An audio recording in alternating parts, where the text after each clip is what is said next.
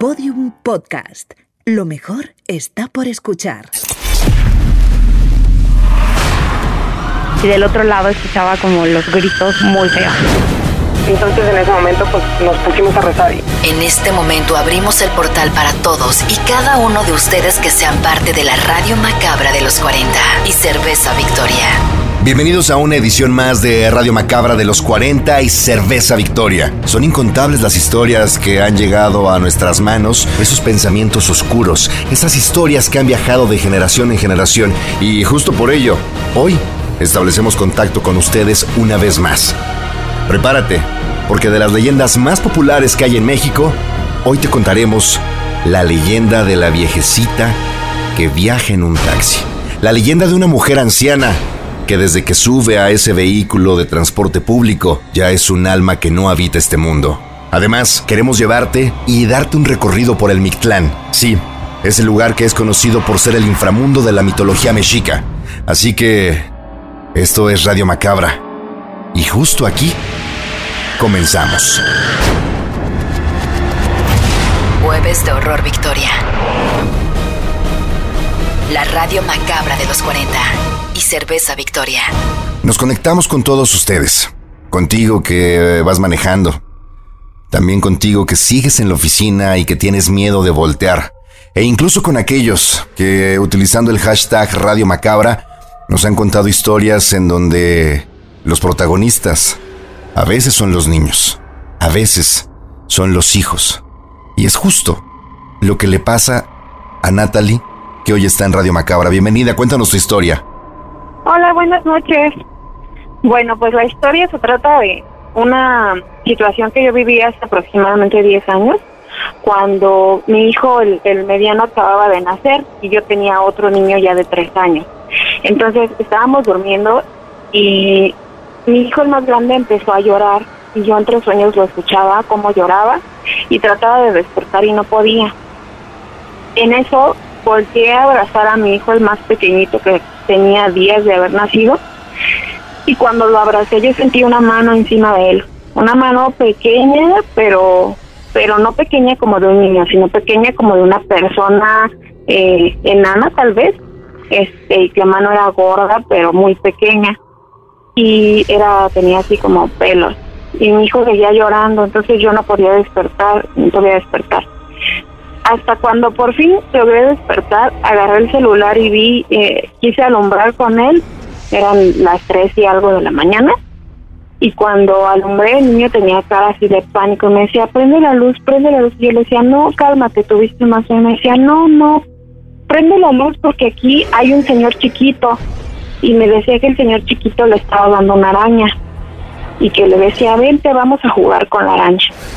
Entonces cuando ya prendí la luz, pues yo no vi nada, pero el niño veía como al rincón del cuarto donde estábamos y seguía llorando, me decía, ahí está, ahí está. Cuando volteé a, ver a mi hijo, el otro, más chiquito, este, mi hijo estaba en el suelo envuelto en sus cobijas como, como yo lo había dejado dormido, así envuelto, pero estaba en el suelo, dormido y las cobijas estaban intactas, solamente como si alguien lo hubiera tomado de la cama y lo hubiera bajado en el suelo. Cuando lo recogí estaba así súper helado, tenía la nariz bien fría y así lo abracé y en eso empezó a llorar. Justo cuando lo levanté de la cama empezó a llorar como, pero como, como tomó como una bocanada de aire y empezó a llorar. Entonces, al otro día cuando cuando ya amaneció, eh, desperté a mi mamá, bueno, despertó mi mamá y me contó que durante la noche ella sentía como alguien eh, se sentaba en la cama. Igual era así como como una persona robusta, pero pero dice que, que después de un rato ya como que sentía que le sujetaban los pies y no podía despertar igual, pero dice, después de subir a la cama y era un cuerpo pequeño pero robusto, muy pesado. Y este y dice que escuchaba así como le respiraba en el oído. Todo pasó en la misma noche. Entonces, a partir de ese de esa fecha hasta el día de hoy, de hecho anoche me pasó, este eh, tenemos una presencia en la casa que nos molesta a así a mi hermana, a mi mamá. Entonces luego cuando estamos durmiendo, este sentimos cómo se sienta en la cama, cómo se siente encima de nosotras. A mí anoche me pasó que me estaba respirando en el oído y cuando quise, cuando desperté, empecé a gritarle a mi mamá y mi mamá llegó y prendió la luz. Pero en ese momento yo sentí cómo se pasó del otro lado de la cama y me empezó a acariciar la mano otra vez. Esas cosas pasan muy seguido en la casa, ya hasta cierto punto pues llegamos a, aprender a vivir con eso, pero sí llega un punto en el que uno dice, bueno, ¿qué está pasando? ¿Qué es? Ya bendijeron la casa, tenemos agua bendita por todos lados, tenemos rosarios y aún así eso sigue pasando. Por lo menos una vez por semana le pasa a alguien de la casa. Natalie. Sí. ¿Y han pensado en hacer algún tipo de ritual o algo para tratar de alejar esta presencia?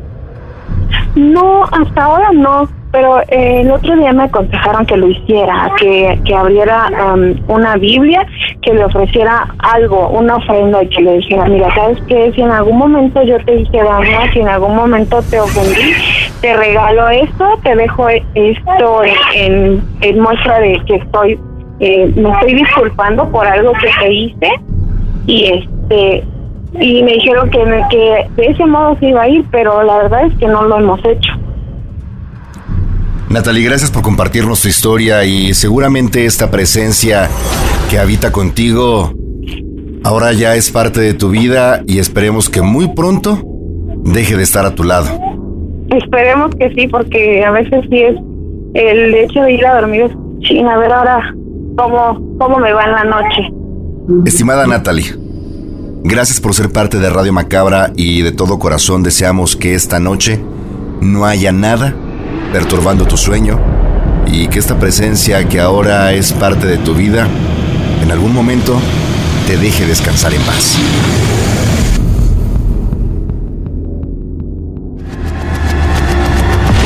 Jueves de Horror Victoria. La radio macabra de los 40 y Cerveza Victoria. Cuenta la leyenda que algunas noches, mientras el conductor maneja en medio de la desolada calle, una anciana le hace la parada. Este se dirige hacia la mujer y cuando ella aborda, el conductor pregunta, ¿A dónde la llevo, madre? A lo que ella responderá, a la iglesia más cercana, hijo. Mientras van en el transcurso, la anciana se mantiene en silencio